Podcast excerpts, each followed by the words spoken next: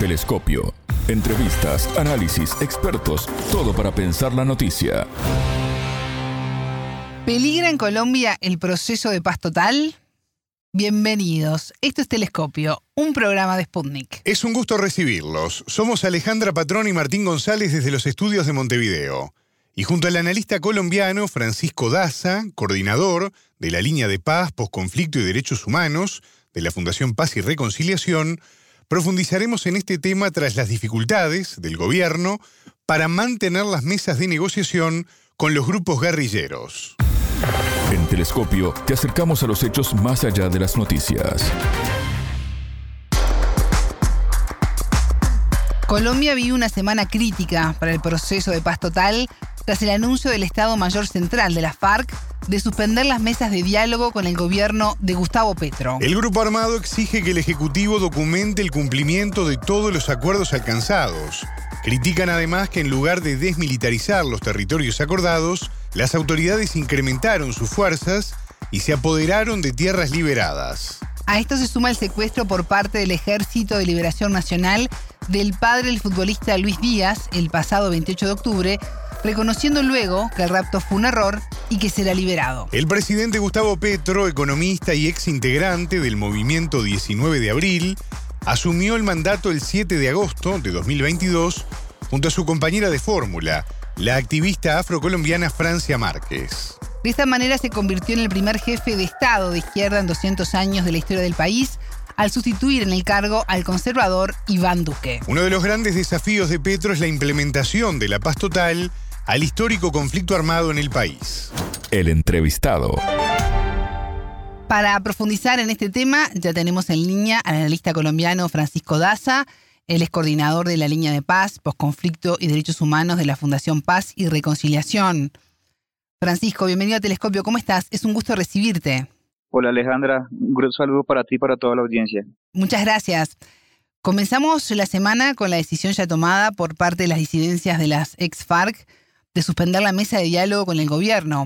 Francisco, ¿qué impacto directo tiene esta acción y cómo se llegó a esta situación?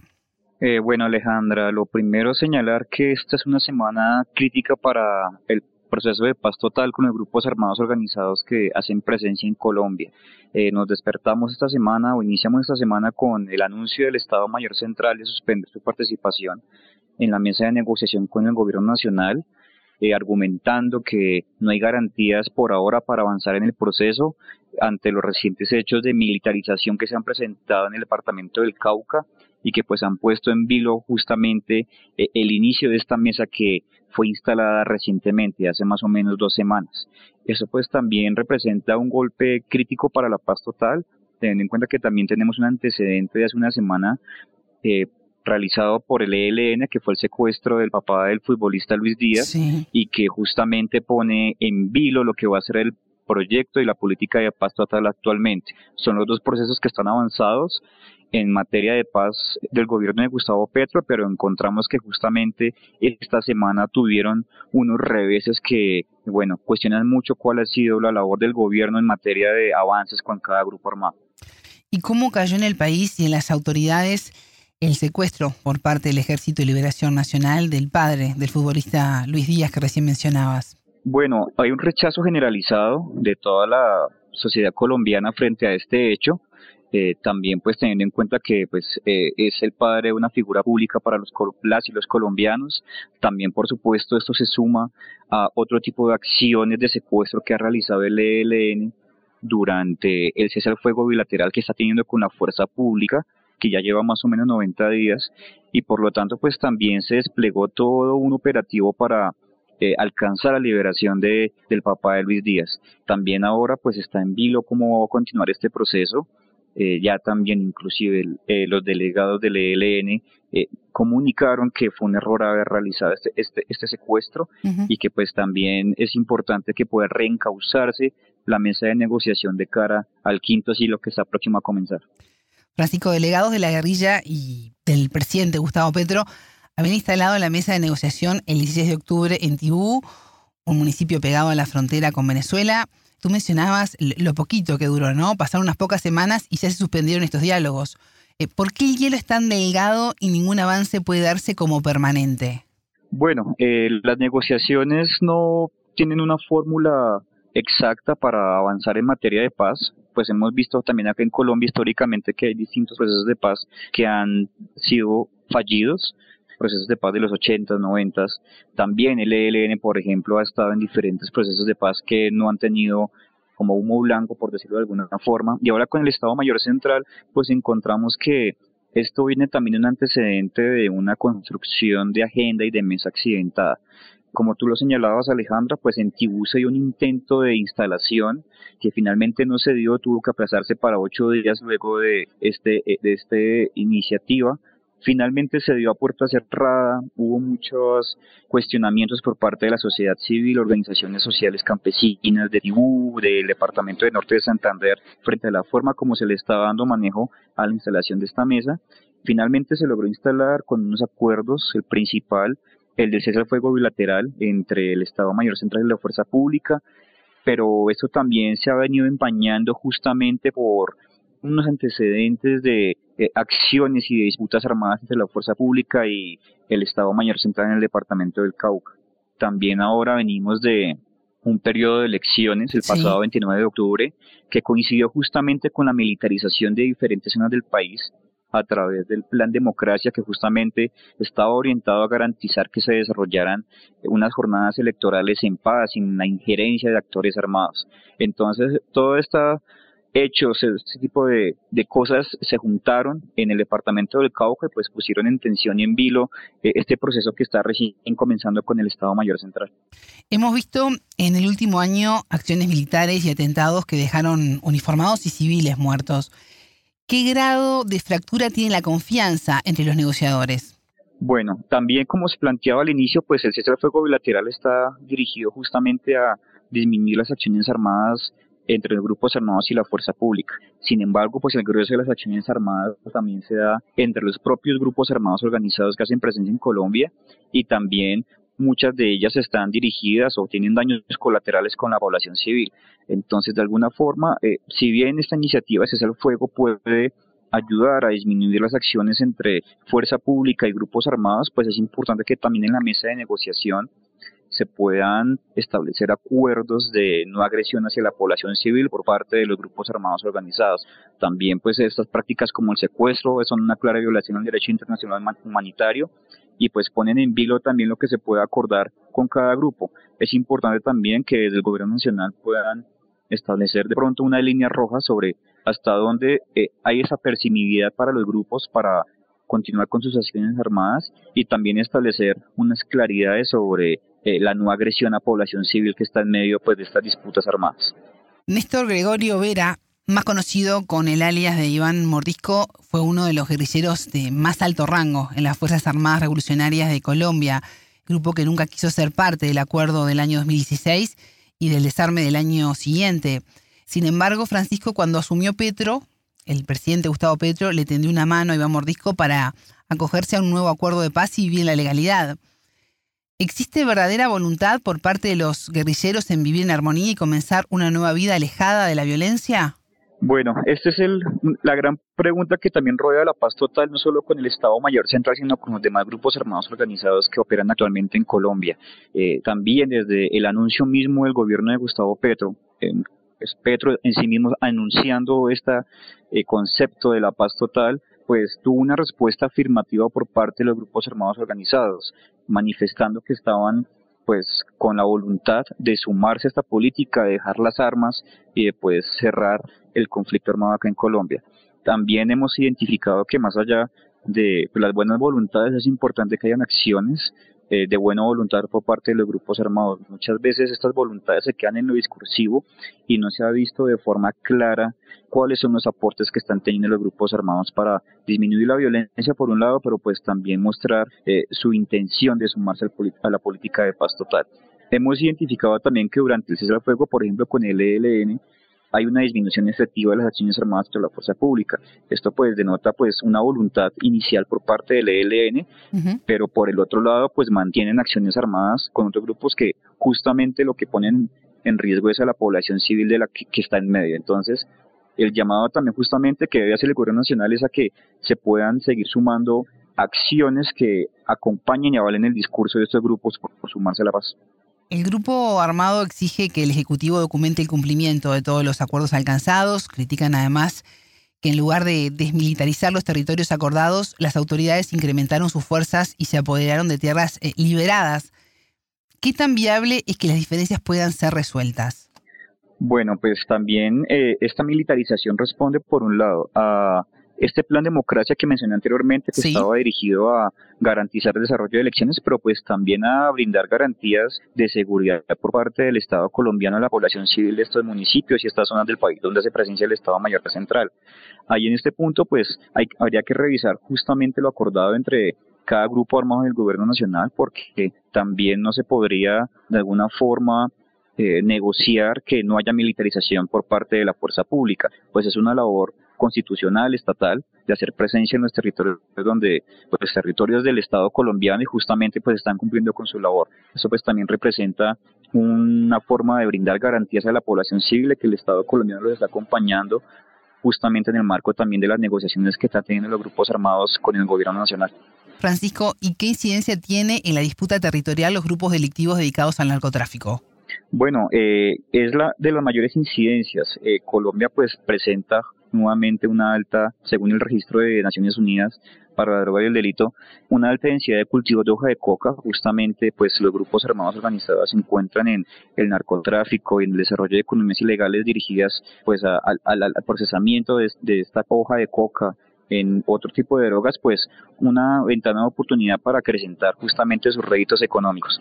Ahora pues también hemos visto que hay un viraje también en el mercado de las drogas a nivel mundial. Ahora pues hay un, una gran incidencia, una gran fortaleza de otras drogas sintéticas tales como el fentanilo. Entonces, pues también es importante que el gobierno nacional encuentre esto como una oportunidad para avanzar justamente, no solo en la disminución del negocio para los grupos armados, sino también para garantizar y avalar justamente los procesos de sustitución de cultivos de ilícito que se han venido realizando justamente de la firma del acuerdo de paz con los FARC en 2016.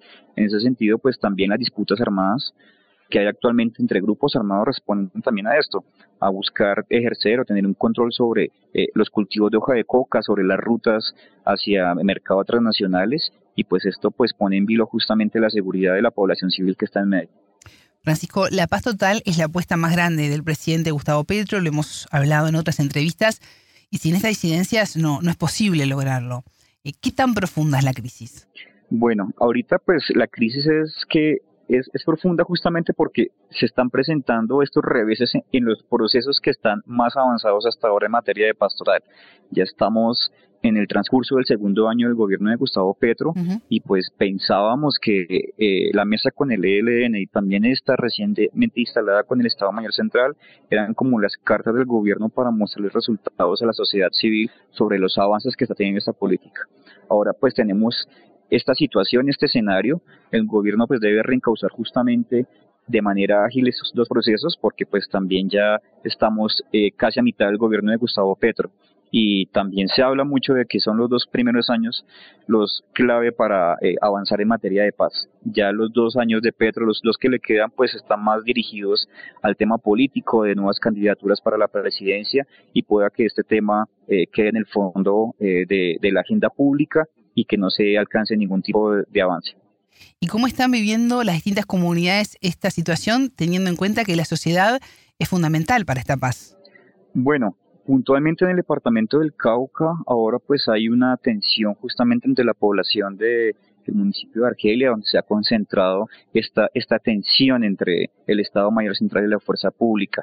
También pues están expuestos justamente a, la acción que pueda ejercer tanto el Estado Mayor Central como la fuerza pública en materia de fuego cruzado, daños colaterales y pues también están demandando que eh, eh, la fuerza pública del Estado colombiano y la mesa de negociación pues garanticen también avances en materia de paz con el Estado Mayor Central para que se pueda ver reflejado también en los territorios que hay unas voluntades reales por parte de ese grupo armado, también de otras estructuras como el ELN que también está negociando para que eh, se pueda también eh, llevar de forma tranquila la cotidianidad de la vida diaria de las personas de estos municipios. ¿Qué podemos esperar para las próximas semanas? Bueno, eh, justamente en este momento eh, están en pleno debate de control político el alto comisionado para la paz, Danilo Rueda, porque están justamente revisando, cuestionando cuáles son los reales avances de la política de paz total. Si bien es una apuesta amplia y loable por cerrar el fin de conflicto, pues justamente con estos reveses ponen como en cuestión eh, el accionar del alto comisionado para la paz frente al, tratamiento que se le está dando a esta política de paz total. Lo que se viene ahora es que las mesas de negociación y también en cabeza del alto comisionado para la paz deben eh, revisar cómo eh, reajustar los avances que ya se tenían con cada grupo armado. también pues es, es una sola parte, es un inicial porque también eh, está del otro lado los grupos armados y las voluntades de que quieran o no continuar con el proceso. El Estado Mayor Central, pues, en su comunicado anuncia que eh, su suspensión, la suspensión de su participación en la mesa de negociación eh, será por tiempo indefinido y justamente el Gobierno Nacional debe buscar tejer puentes de forma ágil con el Estado Mayor Central para que se puedan acoplar nuevamente a la mesa de negociación. Con el caso del ELN, pues también este antecedente, este precedente que deja el secuestro del papá de Luis Díaz, pues también pone como en cuestión y en vilo eh, las acciones y las voluntades reales del ELN de cara a la paz total y justamente en el marco de lo que sea el inicio del quinto ciclo de negociación, pues es un tema que seguramente eh, estará sobre la mesa eh, del proceso. Mencionabas hace un rato las recientes elecciones regionales del 29 de octubre. ¿Cómo viste estos comicios y qué lecturas es de su posible impacto en el país? Bueno, lo primero es señalar que había un gran temor porque los grupos armados tuvieran algún tipo de injerencia en, las elecciones.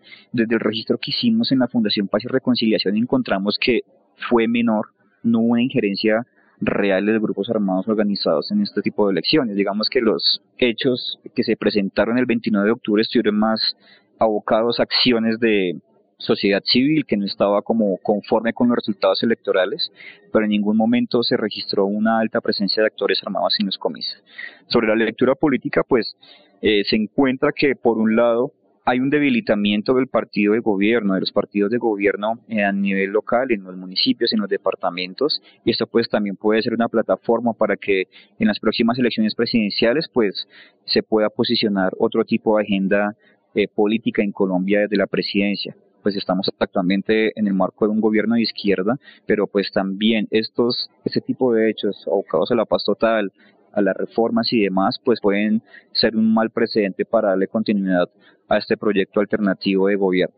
Eh, también pues eh, vemos que en el nivel regional eh, nuevamente los clanes políticos, las familias tradicionales, las élites tradicionales volvieron al poder regional, local, y esto pues también puede representar una gran oposición a todos los avances que tiene el gobierno de Gustavo Petro en su agenda política.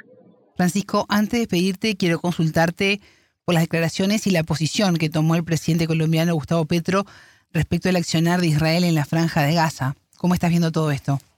Bueno, el gobierno y el presidente Gustavo Petro en cabeza pues claramente establece un rechazo a las acciones de Israel contra el Estado palestino y también se ha sumado a otras voces eh, en Latinoamérica como el gobierno de Chile, el gobierno de Bolivia. Eh, creo que también es importante señalar que y que el gobierno y el gobierno de Gustavo Petro lo hizo así que Colombia no apoya prácticas genocidas. Entonces justamente ya eh, está el gobierno de Gustavo Petro acercándose eh, al gobierno de Estados Unidos para señalar también la importancia de las suspensiones del fuego por parte de Israel hacia Palestina y que pues también no se siga eh, dando continuidad pues a esta masacre que está viviendo el pueblo palestino. Entonces el gobierno de Gustavo Petro y en cabeza de él pues están firmemente apoyando a, Palestina en, esta materia, clamando justamente porque haya un descenso, una disminución de eh, las acciones violentas contra la franja de Gaza y pues ahora eh, también este tipo de acciones ha tenido una que otra eh, respuesta como reactiva por parte del embajador, el embajador de Israel acá en Colombia y entre otros pues dignatarios de ese país. Entonces pues también el gobierno de Gustavo Petro pues ha tratado de disminuir un poco la tensión en materia política que puede representar con, con Israel, pero pues también manteniendo su mensaje de paz, también, como lo señalaba, acompañando pues al pueblo palestino. Francisco Daza, coordinador de la línea de paz, posconflicto y derechos humanos de la Fundación Paz y Reconciliación de Colombia. Muchas gracias por estos minutos con Telescopio. Bueno, Alejandra, un gusto para ti y un saludo a toda la audiencia. Telescopio. Ponemos en contexto la información. Hasta aquí, Telescopio. Pueden escucharnos por sputniknews.lat. Ya lo saben, la frase del día la escucharon en Telescopio. Todas las caras de la noticia en Telescopio. Ya estamos en el transcurso del segundo año del gobierno de Gustavo Petro y pues pensábamos que eh, la mesa con el ELN y también esta recientemente instalada con el Estado Mayor Central eran como las cartas del gobierno para mostrarles resultados a la sociedad civil sobre los avances que está teniendo esta política. Ahora pues tenemos esta situación, este escenario, el gobierno pues debe reencauzar justamente de manera ágil esos dos procesos porque pues también ya estamos eh, casi a mitad del gobierno de Gustavo Petro y también se habla mucho de que son los dos primeros años los clave para eh, avanzar en materia de paz. Ya los dos años de Petro, los dos que le quedan, pues están más dirigidos al tema político de nuevas candidaturas para la presidencia y pueda que este tema eh, quede en el fondo eh, de, de la agenda pública y que no se alcance ningún tipo de, avance. Telescopio. Un espacio para entender lo que sucede en el mundo.